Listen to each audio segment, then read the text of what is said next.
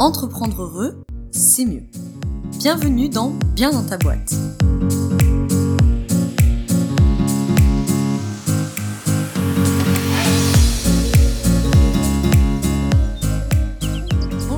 Bienvenue dans ce nouvel épisode du podcast Bien dans ta boîte.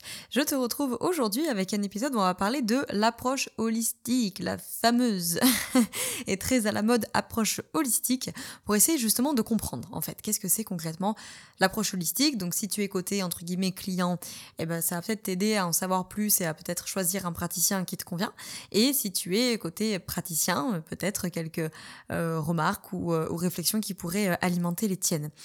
Cet épisode, euh, il me permet aussi de te parler du programme euh, pour la, le programme à la posture d'accompagnant, qui est un programme que j'ai créé et qui permet d'accompagner des accompagnants, accompagnantes, que vous soyez euh, coach, consultant ou consultante, thérapeute, même travailleurs sociaux, etc.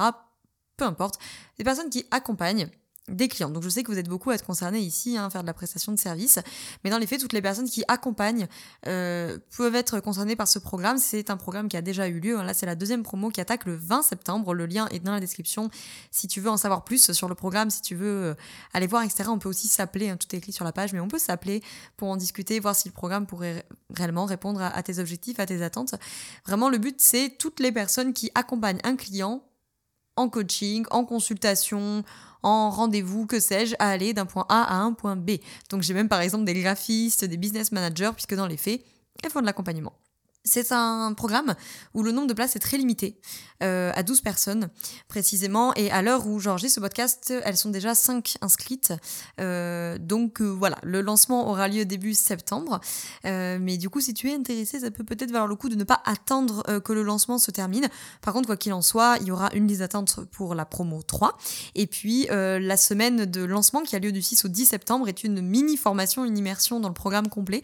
Et cette immersion, elle, elle est complètement gratuite. Bien sûr, il y aura un appel à l'action à la fin pour rejoindre le programme payant, mais ce sera pas du tout, euh, bien entendu, obligatoire. Donc ça peut aussi être un, bon moyen de voir un peu euh, qu'est-ce qu'on y fait. Donc, si tout ça t'intéresse, j'ai sorti préalablement un podcast. Si tu l'as pas encore écouté, je te mets également le lien dans la description de cet épisode. Euh, 5 points pour bien accompagner un client. Aujourd'hui, on va plutôt focus, zoomer sur l'approche holistique. Donc, en fait, je vais te parler de 5 choses. Premièrement, je vais te parler de la définition. C'est quoi holistique Deuxièmement, le modèle PMES. Uh suspense, je garde le suspense. Troisième, la multiplicité des outils ne fait pas l'approche holistique. Le quatrième point qu'on va évoquer, c'est la question d'avoir trop d'outils. Et le cinquième point que je vais évoquer avec toi, c'est quels sont les critères que prennent en compte les médecines intégratives et holistiques pour savoir si, on, entre guillemets, on travaille bien. Bueno, premier point, définition. Holistique, ça vient de holisme, c'est le tout.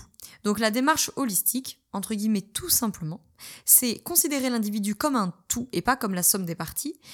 Et donc c'est prendre l'individu dans sa globalité.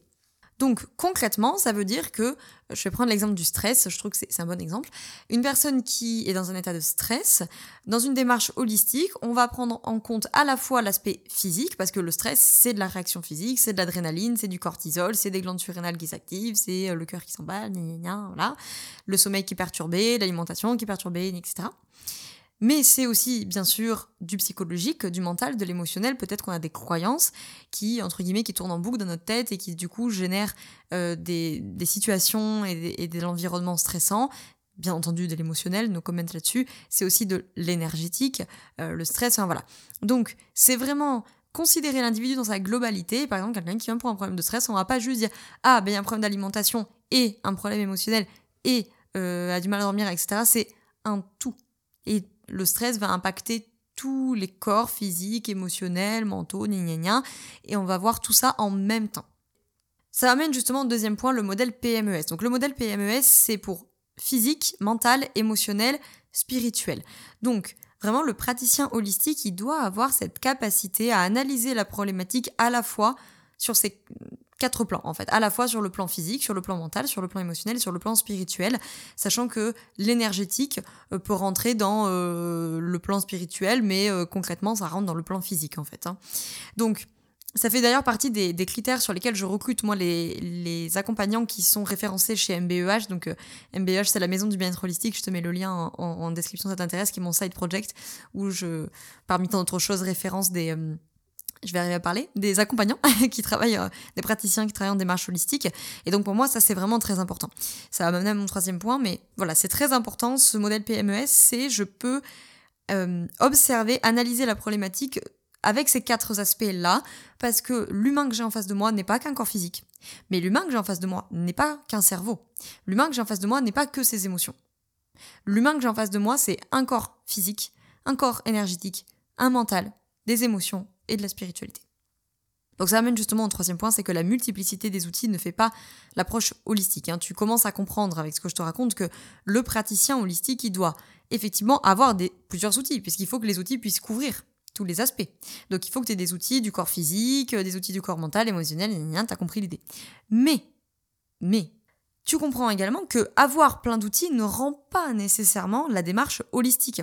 Parce qu'en fait, si tu prends tes outils un par un, les uns après les autres, bah t'as pas une lecture et t'as pas une démarche globale de ton client en fait. T'es juste, comme je dis souvent, hein, la meilleure lucarne par laquelle on regarde reste une lucarne en fait. Donc même si t'as 25 outils, mais que tu prends les outils un par un, tu vas faire 25 lectures du client. Et nous, c'est pas ça qu'on veut en, en, approche holistique. Ce qu'on veut, c'est avoir une lecture de la problématique qui est capable de prendre en compte tout ça en même temps. Do you know what I mean? J'espère que c'est clair ce que je raconte là. Ça emmène à mon quatrième point, c'est que des fois on nous dit, est-ce que tout simplement vous n'avez pas trop d'outils? Parce que des fois, ça peut ne pas donner confiance. Tu sais, quand tu te lances dans l'entrepreneuriat, je pense que tu as déjà entendu ça 25 000 fois, on te dit qu'il faut te spécialiser. Hein, il faut te spécialiser. Donc, soit tu fais de la psy positive, soit tu fais de l'énergétique. Mais que quand on fait trop de choses, ça brouille, c'est le message il n'est pas clair, etc. Alors, bah, du coup, euh, quid des praticiens holistiques dans cette histoire? Ce qu'il faut comprendre, c'est que toutes les prises en charge traditionnelles, médecine chinoise, médecine ayurvédique, euh, ce que tu veux, sont des approches holistiques. Pour te concrétiser le truc, l'astrologie, toutes les démarches de santé traditionnelles ont une astrologie. Ok, la médecine chinoise, l'astrologie chinoise, l'ayurveda, la, médecine, euh, la, pardon, l'astrologie védique, etc. C'est un exemple, hein, mais c'est qu'en fait, quand tu parles de l'ayurveda, T'as plein d'outils dans l'Ayurveda. Dans l'Ayurveda, on s'occupe du mental, on s'occupe de l'émotionnel, on s'occupe de l'alimentation, on s'occupe de l'énergétique, on fait du yoga, on fait des pranayama, la respiration, on a euh, la méditation, il y a beaucoup de spirituel, il y a de l'astrologie, bref, il y a tout ça. Mais c'est dans le grand paquet Ayurveda, en fait. Ce qui s'est passé, nous, dans notre histoire de la médecine, c'est que tout ça, ça a éclaté. Bon, je vais pas te faire tout un cours d'histoire de la médecine parce que je dire c'est chiant. Non, en vrai, c'est très intéressant, mais c'est pas le sujet du podcast. Donc, tout a éclaté, ok? Et après, on a créé une fac de médecine, une fac de psycho, une fac de pharma, une fac de chirurgie, etc. D'ailleurs, qui après se sont regroupés, mais euh, pendant un temps, on avait par exemple la fac de médecine et la fac de chirurgie qui n'étaient pas euh, ensemble. Donc en fait, on a éclaté tout ça. Donc aujourd'hui, les praticiens holistiques qui ne s'intègrent pas dans des médecines traditionnelles comme la médecine chinoise, l'ayurveda, etc., eh ben, ils sont obligés d'aller se former à différents outils pour refaire une boîte à outils holistique. Donc en fait, euh, c'est là-dessus qu'il faut aussi être vigilant en tant que client, patient. Quand tu cherches un praticien holistique, il faut faire attention parce que forcément, c'est pas réglementé et donc bah, des fois au milieu, euh, voilà, t'as des praticiens qui sont pas toujours très euh, scrupuleux, n'est-ce pas? Mais en fait, dans les faits, si tu vas voir ton praticien de médecine chinoise, en fait, par définition, le mec est un praticien, ou la nana, on s'en fout, la personne est un praticien holistique. Parce que la médecine chinoise, par définition, est une démarche holistique qui prend en compte l'énergie, l'alimentation, blablabla. Bla bla, bla, Idem pour l'ayurveda. Pour la naturopathie, j'ai un avis plus mitigé. Je pense que ça dépend vraiment des formations des naturopathes. Euh, j'ai beaucoup de naturopathes évidemment dans mes collègues, j'en référence également chez MBEH. Et tous les naturopathes ne travaillent pas en holistique. Hein. Tu peux avoir des naturopathes par exemple qui font beaucoup de physique et d'alimentation. Et donc bah, qui sont beaucoup dans le corps physique et qui prennent pas toujours beaucoup en considération le corps mental, émotionnel, euh, énergétique, spirituel, etc. Ça, ah, on est bien d'accord. Ça n'en fait pas du tout de mauvais naturopathes. Hein. C'est pas du tout, du tout ce que je suis en train de dire. Je dis juste que selon moi, c'est pas une démarche holistique. Juste euh, bien repréciser ça. Et donc de la même manière, t'as plein plein plein plein de praticiens qui sont hyper bons, mais qui sont pas en démarche holistique. Et c'est pas grave, hein. C'est il faut des spécialistes aussi, hein, parce que en démarche holistique, on est souvent de bons généralistes, hein, mais euh, euh, on n'est pas forcément de très bons spécialistes. donc heureusement qu'on a des, des, confrères et des consoeurs qui sont eux de bons spécialistes. C'est voilà, encore une fois, c'est pas pour dire du coup ce qu'ils font c'est pas bien, c'est juste pour dire c'est peut-être pas la démarche que tu cherches. Le dernier point que je voulais évoquer dans ce podcast, c'est les critères euh, des prises en charge intégratives et holistiques. Nous n'avons pas comme seul critère la question de l'efficacité du traitement, ou de l'efficacité de la méthode, ou de l'efficacité de l'outil, ou de l'efficacité de la pratique, même si c'est important. C'est important de s'assurer que ce qu'on propose, il y a des résultats, euh, c'est étudié, etc. Mais on ne prend pas que ça en compte. Il y a trois choses. Il y a l'efficacité du, protocole, de, de l'outil, de la méthode, etc. Il y a l'alliance. Ça, c'est très important, j'en ai parlé dans le précédent podcast. Et c'est pas moi qui le dis, c'est les études qui montrent que 80% de la réussite d'un accompagnement se joue dans l'alliance praticien-bénéficiaire. Donc ça, pour nous, c'est un deuxième critère pour évaluer est-ce que le travail que je fais, il est utile? Est-ce que euh, voilà, est-ce qu'il aide le client ou le patient? L'efficacité de l'outil, de la méthode, etc. Deuxième point, l'alliance que j'entretiens avec le bénéficiaire. Troisième point, la capacité d'auto-guérison du corps, qui est souvent appelée placebo. C'est vrai que dans le langage courant, le placebo, c'est devenu plutôt synonyme d'espèce de mensonge, tu vois, de dire ah ben ça marche pas parce que c'est placebo. Moi, dans ma considération, alors je parle pas des médicaments, puisqu'évidemment, je ne suis pas du tout euh, à même de, de, de, prescrire des médicaments, je ne suis pas formée à ça, je ne suis pas pharmacienne, ni médecin. Mais en fait, nous, on considère que le corps, il a cette capacité d'auto-guérison. Et si nos outils sont capables de, entre guillemets, de stimuler cette capacité d'auto-guérison, mais ma foi, mais c'est très très bien. Genre, très bien. Si le corps l'a fait lui-même, pas de problème. Ça veut pas dire que l'outil ou la méthode n'est pas efficace. Ça veut dire que le corps a trouvé les solutions tout seul. En l'occurrence, c'est pas tout à fait le corps, c'est le client a trouvé les solutions en lui. Et ça, c'est super. Donc voilà, on a ces trois trucs. Alors bien sûr, euh, je ne parle pas là-dedans de tout ce qui est connaissance du médicament parce que eux, ils ont des protocoles qui sont différents et c'est pas du tout mon métier. Mais juste dans l'accompagnement euh, holistique qui est le mien, c'est les trois choses que je vais avoir euh, en tête. Donc je sais pas, par exemple, quand je travaille sur les valeurs, admettons, s'assurer de, ok, bah, quels sont les modèles sur lesquels on peut s'appuyer? Est-ce qu'il y a eu des études là-dessus? On peut parler du modèle de Schwartz, on peut parler de plein de choses dans les valeurs. L'alliance, Bon, ça j'en ai déjà parlé. L'alliance que je vais créer moi avec euh, le, bénéficiaire du coaching euh, en question. Et là, l'auto-guérison, ça serait, euh, puisque là on est sur quelque chose qui est assez émotionnel et assez mental, et assez spirituel d'ailleurs quand même, la question des valeurs, comment la personne va aller trouver les ressources en elle pour identifier et clarifier ses valeurs? Moi, bien sûr, je vais donner des outils, je vais donner des méthodes pour catalyser tout ça, mais bien sûr, le travail, c'est vous qui le faites. Très clairement. Voilà, j'espère que cet épisode t'a plu et que ça t'en dit euh, un peu plus sur l'approche holistique, essayer de mieux comprendre en fait concrètement ce que c'est que de travailler en approche holistique. Donc vraiment, j'insiste là-dessus. L'approche holistique, c'est pas avoir 45 000 outils et dire ah mon dieu, j'ai 25 000 certifications si t'es pas capable de les imbriquer les unes avec les autres.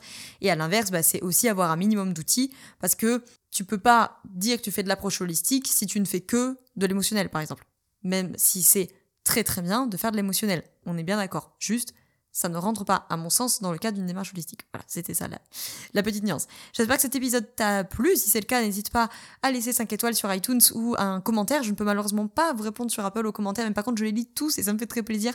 Donc, n'hésite pas euh, voilà, à, me faire un, petit coucou si l'épisode t'a plu euh, ou si le podcast te plaît d'une manière générale. En plus, ça m'aide à le faire connaître. Et n'hésite pas, pourquoi pas, à partager cet épisode à des collègues, euh, des amis, des entrepreneurs autour de toi qui sont un peu en mode genre, après holistique, je sais pas trop ce que c'est ça m'intéresse à titre euh, individuel ou à titre professionnel aussi, bien sûr, pourquoi pas.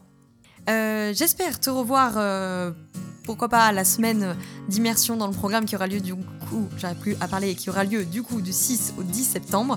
Tous les liens sont dans la description du podcast. Et pourquoi pas te revoir lors du programme pour les accompagnants dans cette session ou dans la prochaine.